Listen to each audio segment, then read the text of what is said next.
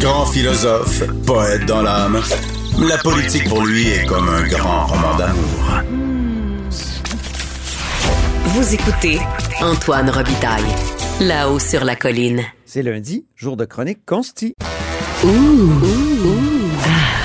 On s'érotise une question constitutionnelle à la fois. La traduction constitutionnelle.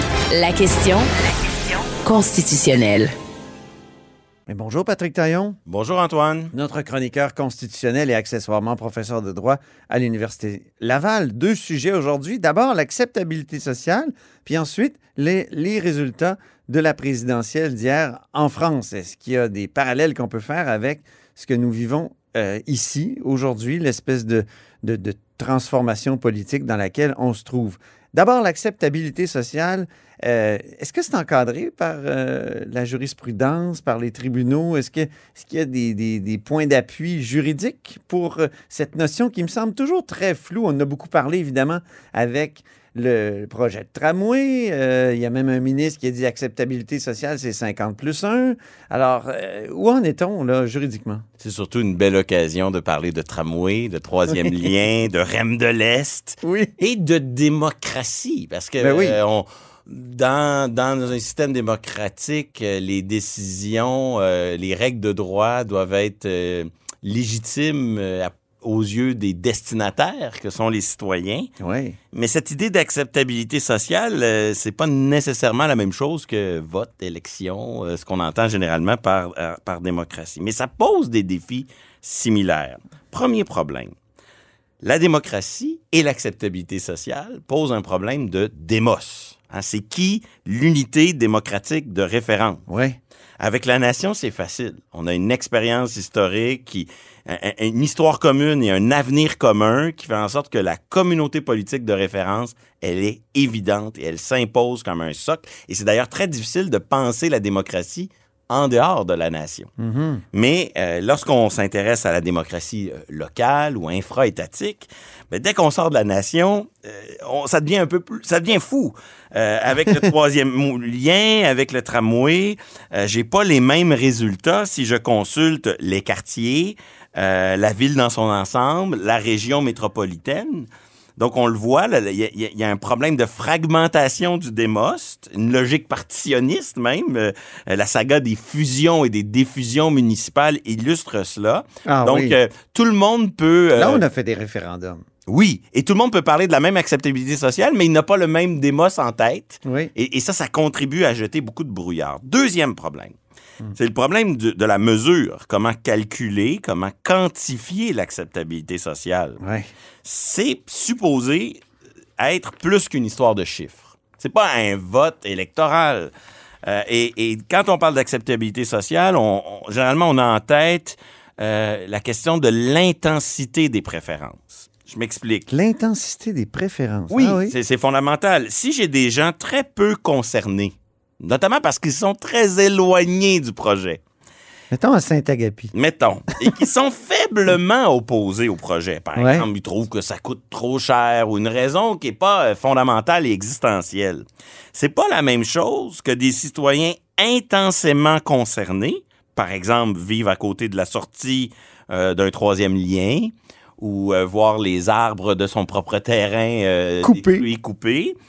Euh, donc, c'est pas la même chose. Il y a une intensité euh, de l'opposition dont il faut, euh, il faut tenir compte de cela. Les gens, Mais est-ce que les électeurs dans un sont- ne devraient pas être égaux? Ben justement, dans une logique électorale classique, c'est un électeur au- un vote. Oui. Mais le concept plus flou Ah, d'acceptabilité sociale, ça. lui, il intègre le fait que le citoyen opposé, parce qu'il est intensément concerné, ben, l'intensité de son opposition compte plus que l'opposant qui est faiblement opposé et faiblement concerné. Voilà. Donc, euh, c'est pas la même chose que la logique démocratique où on ne fait qu'additionner. Dans la même euh, logique, on va considérer euh, que l'acceptabilité, l'acceptabilité sociale, c'est aussi associé à un processus. Ouais. Processus euh, de conciliation, mitigation, voire même d'accommodement, si on veut utiliser ce terme-là. Donc, on va mesurer aussi l'acceptabilité sociale d'un projet aux efforts qui sont déployés euh, afin de tenir compte des objections qui sont avancées par les opposants. Euh, je lisais euh, cette semaine une, une décision euh, que, sur laquelle on échangeait où Oui. justement, bon, c'était très éloigné de notre problème. On consultait des populations autochtones sur un projet de mine, mais, mais justement, on va à la fin, c'est pas de savoir s'ils sont pour. euh, L'opposition peut persister sur un projet pendant des mois et des années si les promoteurs du projet font la démonstration qu'ils ont vraiment intégré une large part des objections et qu'ils ont essayé d'atténuer les problèmes, mais sur le plan euh, démocratique, c'est toujours l'opposition. Sur le Mm. plan de l'acceptabilité sociale, le processus a quand même porté fruit. Hmm. Donc, c'est important de tenir compte de, des efforts qui sont déployés. La, la décision pour les curieux, c'est Ressources Stratéco Inc. Oui, contre procureur général du Québec. C'est une parmi d'autres, mais justement, là-dedans, on citait 2020. un, un ministre de l'Environnement de l'époque, qui était Yves-François Blanchet. Oui, et qui maintenant disait chef que l'acceptabilité sociale, c'est un processus, et qui disait qu'au nom de l'acceptabilité sociale, ça lui donnait le droit de refuser un projet. Ce que la, la minière contestait en disant, ben non, euh, vous pouvez pas me refuser le projet. Il disait non, et la, et la Cour d'appel et la Cour supérieure ont confirmé que oui, dans l'exercice d'un pouvoir discrétionnaire d'un ministre, s'il y a un problème d'acceptabilité sociale, ça peut être un motif qui, mais encore faut-il analyser l'acceptabilité sociale avec le pont Demos, en le voyant comme un processus, Ouais. avec toute la complexité que, que, ça, que ça implique. Mais Donc, dans dans- le cas du tramway, c'est qui le démos? ah, c'est pas évident. Mais dans le cas du tramway, on sait qu'en tout cas, lors de l'élection euh, pour la ville de Québec, élection récente, il y avait des partis qui étaient pour, des partis qui étaient contre, et le scrutin, approche quantitative, a quand même euh, conduit à un résultat très clair. Puis en plus, le parti qui était contre disait que c'était référendaire. Oui, et il a terminé troisième. Ouais. Euh, ensuite, on a eu droit, et on aura Québec droit 21. encore à des, tout à fait, à des consultations publiques de citoyens, à des efforts. Tout à l'heure, on parlait d'un processus pour intégrer les objections de ceux qui sont les plus inten- intensément incommodés par Hmm. le projet. Donc, dans le cas qui nous occupe, qu'est-ce qu'on fait dans le dossier du troisième lien pour les habitants de Saint-Roch qui vont vivre à, à la sortie du tunnel? Euh, qu'est-ce qu'on fait euh, pour les habitants de, de, de Montcalm euh, où on va détruire des arbres et exproprier? Donc, c'est, Limiter la circulation automobile sur René Lévesque. exactement. Donc, comment on intègre, comment on modifie le projet? Ça, c'est l'aspect processuel, Mhm. très important dans le cas de Processuel, hein, c'est joli. ben, c'est parce que la, démocratie classique, elle est plus quantitative. Et cette démocratie axée sur l'acceptabilité sociale, elle est plus processuelle. ah, ouais. Dans le sens qu'elle va moins chercher à additionner, mais plus à mettre en place les conditions vers un consensus, autre notion très floue. Oui. Dans le cas du troisième lien, Oui. il y a eu des débats électoraux en 2018, Oui, mais on n'avait à l'époque ni les coûts ni les détails. On aura probablement de nouveaux débats électoraux, mais on n'a pas. euh, C'était pas au centre de l'élection municipale. Donc, ça s'évalue à partir de plusieurs fa- facteurs. Chose certaine, ce qui a été. euh, Il n'y a pas eu de processus de consultation? euh, pour le troisième lien, pas à ma connaissance. Non. Même les évaluations environnementales sont encore très embryonnaires. L'évaluation environnementale, ça fait partie du processus parce que Oui. c'est là qu'on va mesurer des risques et y apporter des réponses. Oui. Et c'est pas. euh, Ce qui a été fait pour le tramway. Tout à fait. Le rapport du BAP euh, assez, assez dur, d'ailleurs, sur le tramway. Mais Dans le cas du- Oui, du- revenons à l'hypothèse d'un référendum. Ben, dans le cas du tramway, c'est ça qui m'a le plus frappé. C'est comment la vision plus quantitative classique a croisé la vision plus processuelle, l'acceptabilité sociale. Quand on questionnait dans les corridors de cette assemblée, certains ont comme laissé entendre qu'on s'en allait vers un référendum sur la question. Bon, je crois pas qu'on va s'y rendre. Mais pendant quelques heures, on a eu comme un flottement. Euh, et, et là, je, je- je dois m'inscrire en faux. là. L'acceptabilité sociale puis une épreuve référendaire, c'est pas du tout la même Oui, c'est chose. Jonathan Julien, le ministre des Ressources naturelles, qui a dit c'est 50 plus 1. Oui, Hein? parce que euh, d'abord, le, le niveau de consensus qu'exige un référendum, ça n'a rien à voir. Euh, dans un référendum, il y, a- il y a une force de l'inertie qui se manifeste. Le non part toujours gagnant, presque. Ben oui, C'est ça. structurellement avantagé par le fait que du côté du non, vous avez une coalition hétéro- hétérogène et incohérente. C'est-à-dire que du côté du non, vous pouvez avoir des gens qui pensent exactement le contraire. Alors que Comme en l'autre- 1992, l'accord de Charlottetown. Eh oui. Hein? Il, y avait, il y avait les trudeauistes et les, les, les, les souverainistes Ben oui. qui étaient tout à fait d'accord pour rejeter l'accord de, de Charlottetown. On n'est pas assez proche de voir Jacques Parizeau et Pierre Trudeau sur la même tribune. C'est pas arrivé, là, mais donc ça, ça illustre très, très bien comment dans le camp du non a pas le même fardeau d'unité, de cohérence. Il peut réunir des opposants. Par exemple, euh, moi, je suis contre le tramway parce que je voudrais un métro. C'est pas la même chose que moi, je suis non, je je dis non au tramway parce que je suis contre tout projet structurant de transport en commun. Ouais. Ce sont des gens qui ne pensent pas la même chose, mais qui, dans un référendum, pointent dans la même direction. Mhm. Alors, dans une logique d'acceptabilité sociale, on peut pas mettre ce monde-là dans le même panier, alors que dans un processus référendaire, on va le faire et ça va contribuer à, à l'inertie, à la force du, du statu quo. Prenez l'exemple du, du Canada à l'échelle du Dominion. là. Oui. On a trois référendums au niveau fédéral dans l'histoire. Les trois fois, le Québec a dit non. là. La prohibition de l'alcool, fin du 19e siècle, on a dit non. La conscription au milieu du 20e siècle, Deuxième Guerre mondiale, on a dit non. Et Charlottetown, on a dit non. Je veux pas dire qu'on dira toujours non à n'importe quelle question référendaire, mais quand on ajoute à ça les deux référendums sur la souveraineté, disons que dans un référendum, en raison de cette absence de cohésion idéologique du camp du non, Hmm. et, et ce devoir du camp du oui d'être d'accord, unis sur un projet précis, on se bat pas à armes égales et, et c'est clair que le référendum impose un fardeau plus lourd à ceux qui proposent qu'à ceux qui cherchent simplement à bloquer. Ouais. Attention ici, petit avertissement aux euh, membres du Parti québécois. Ah oui, pourquoi? J'ai cru entendre certains de leurs porte-parole dire que le troisième lien, c'était un projet tellement important, vu son ampleur, qu'il faudrait, dans ce cas-là, les coûts. ouais. consulter tout le Québec. C'est Sylvain Gaudreau qui a Oui. dit ça. Un, un argument boomerang, hein, parce que Ah oui? donc on pourrait un jour leur dire euh, la souveraineté du Québec est un projet qui a une telle importance qu'on devrait consulter au-delà du Québec. Oui, oui. Je pense qu'on peut pas parler des deux côtés de la bouche en même temps. Il y a, il y a des maudites bonnes raisons d'être contre le troisième lien. C'est pas une raison pour euh, redéfinir les règles de la vie démocratique. Euh, je pense pas que les citoyens de, de Gatineau, de Montréal et de Saguenay-Lac-Saint-Jean sont autant concernés par le troisième lien que... Je sais pas si M. Gaudreau prend des notes, là. Ben, en tout cas, euh, euh, il, il- il est, il a souvent été plus pertinent qu'avec cette déclaration euh, qui, en tout cas, son effet boomerang, euh, disons, d'un point de vue souverainiste. Enfin, il y a un autre débat qu'on a vu à travers tout ça. Jusqu'où Québec, le- le- le- l'État national, l'entité fédérée Québec, peut agir pour bloquer un projet local? Oui, Et on a ça, c'est vu- une bonne question parce que c'est souvent, on a fait une sorte de, de comparaison avec Québec qui veut pas euh, que le fédéral s'ingère dans ses compétences. Puis là, même le maire Bruno Marchand l'a dit, moi j'ai mes compétences, puis je veux pas que Québec s'ingère. Or, c'est pas tout à fait la même chose. Les compétences municipales, comme- une création des provinces, ça faut le dire, et euh, le, le- le- le fait qu'il y a deux, euh, deux gouvernements souverains dans leur juridiction, c'est-à-dire dans, un fédéral, dans le fédéralisme, la province et euh, le, le fédéral. on a vu des villes commencer à parler à l'endroit de Québec comme Québec, avec le même ton que Oui. Québec emploie à l'endroit d'Ottawa.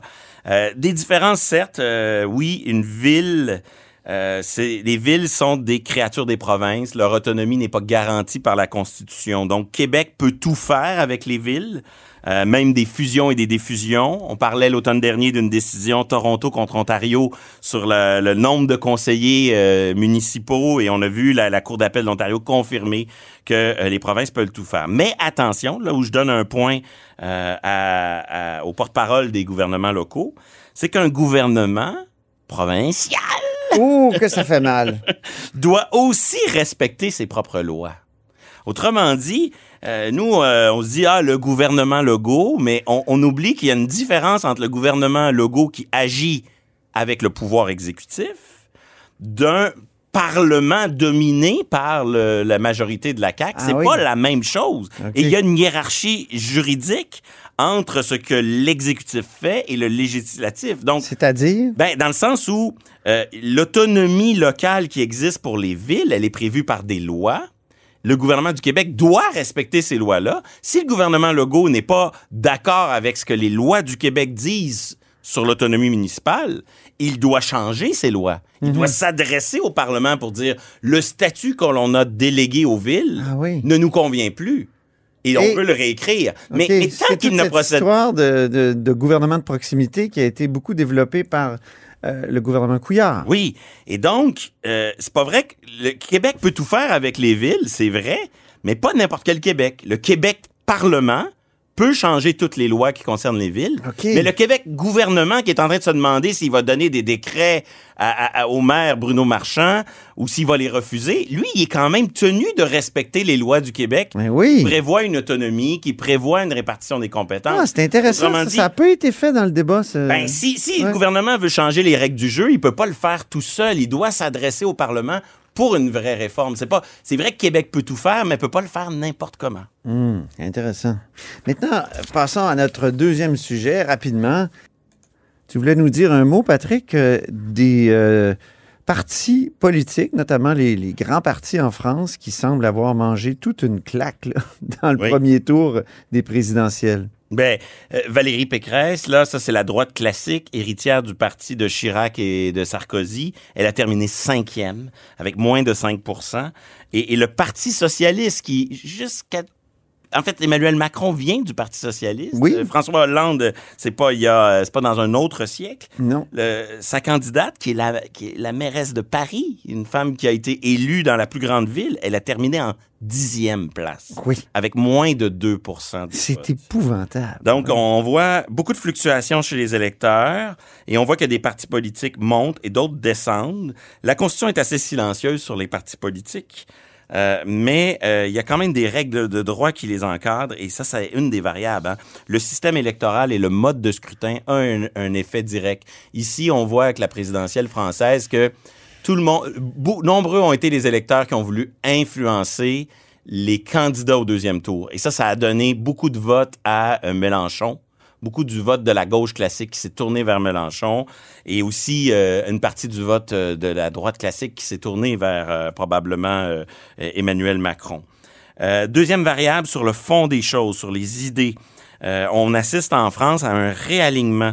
Avant, il y avait des questions qui étaient secondaires dans la vie politique française, notamment la relation à l'Europe et la question de l'identité nationale. Par exemple, dans les années euh, 90, début 2000, les socialistes se divisaient dans des référendums sur la question de l'Europe, les, les aussi. Là, aujourd'hui, on voit une reconfiguration où, à l'inverse, tant Mélenchon, tant Le Pen que Macron sont euh, en parfaite symbiose sur ces nouveaux enjeux. Et au Québec, Ouais. on a peut-être le même phénomène, mais dans le sens inverse, où c'est un peu moins les, les oui et les non, la question euh, fédéraliste souverainiste qui euh, soudainement laisse sa place à un, un axe euh, plus euh, gauche-droite. Trois- troisième variable, le financement des partis politiques. Euh, pourquoi des partis qui euh, sont rendus à moins de 2 euh, ont quand même toujours un candidat, ont quand même Ouais. toujours une présence dans la vie politique?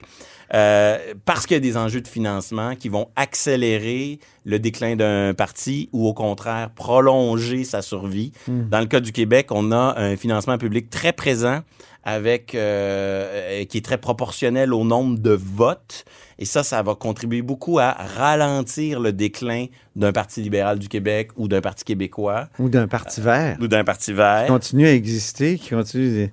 Parce qu'à chaque fois qu'il y a un vote, il y a un, quoi, un 2 qui, qui va à sa caisse. Exactement. Et ça contribue des fois à ralentir l'entrée de nouveaux joueurs, un NPD Québec, même si euh, le Parti conservateur du Québec d'Éric Duhem est peut-être en train de nous donner, euh, nous faire mentir. Exactement. Tout comme je Québec, et fier de Bruno Marchand, était aussi un nouveau parti qui a réussi à... à- En dépensant moins, d'ailleurs. oui, et que les en, autres partis. En ayant moins de financement public. Donc, c'est pas des règles absolues, mais on voit que certaines variables euh, sont euh, assez déterminantes dans ce qui va faire qu'un parti va euh, prendre de l'élan ou au contraire va vivre euh, un déclin tellement accéléré qu'il va euh, presque sembler cruel. Dans le cas de la droite classique et des socialistes français, le lendemain de veille doit être assez difficile. Merci beaucoup, Patrick Tarion. On se reparle la semaine prochaine. Oui, Et c'est ainsi que se termine La Haut sur la Colline en ce lundi. Merci beaucoup d'avoir été des nôtres. N'hésitez surtout pas à diffuser vos segments préférés sur vos réseaux. Et je vous dis à demain.